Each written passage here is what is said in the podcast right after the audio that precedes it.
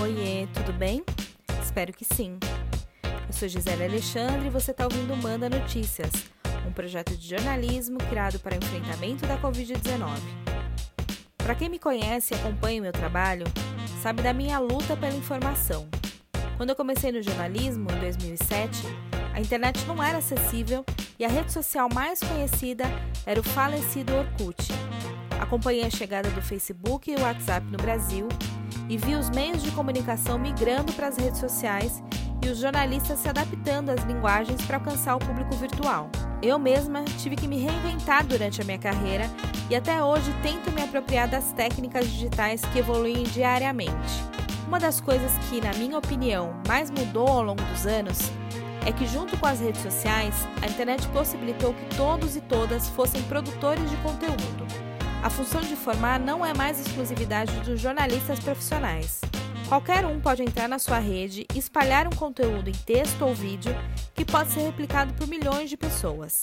Essa mudança de perspectiva sobre a comunicação é maravilhosa por um lado, porque democratiza o acesso, amplia a liberdade de expressão e permite que a pluralidade de pensamento tenha espaço para todos. Mas ao mesmo tempo abre possibilidades para que pessoas com intenções maldosas criem e divulguem informações falsas, muitas vezes estimulando o ódio e desinformando a população. Por isso, acho que esse é o momento da gente aprender a se proteger desse tipo de conteúdo e foi por isso que eu criei o Manda Notícias. Eu acompanho as notícias que são divulgadas nos sites oficiais do governo e hoje eu quero trazer um conteúdo que foi publicado no site da Prefeitura de São Paulo no dia 23 de abril de 2020 eles listaram cinco dicas para você não acreditar e nem compartilhar conteúdo falso ou enganoso sobre a Covid-19. Vamos às dicas. A primeira é desconfie das informações. Observe se o texto e áudio contém detalhes como atribuir a mensagem a um parente, amigo ou pessoa próxima sem dizer o nome completo, oferece soluções milagrosas ou caseiras para matar o coronavírus, tem expressões como não querem que você saiba disso, inacreditável, impressionante ou oferta de produtos e serviços gratuitos. Dica 2. Observe se há erros e exageros. Esteja atento se o conteúdo tem erros de gramática ou digitação, palavras com letras maiúsculas, recursos gráficos para chamar atenção, como exclamações e desenhos, imagens ou endereço eletrônico semelhante aos de veículos reais, links com ofertas de produtos gratuitos que podem ser uma tentativa de um golpe virtual. A dica 3 é: verifique as informações antes de compartilhar.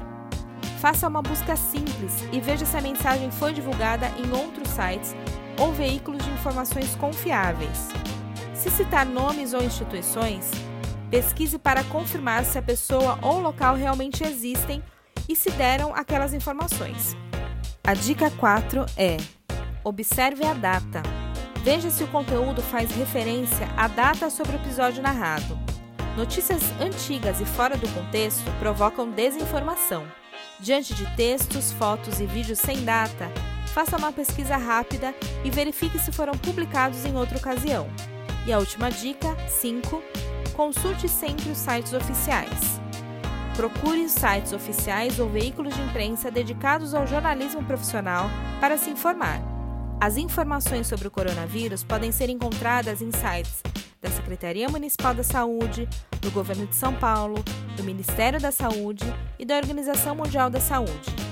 E por hoje eu vou ficando por aqui.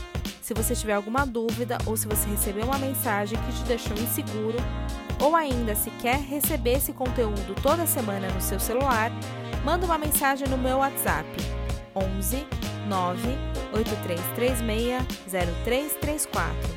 Você também encontra todos os episódios no Spotify, no Podcasts Apple, na Rádio Mixtura ou nas minhas redes sociais. É só procurar por Gisele Alexandre. Beijo grande, fique em casa, vai passar.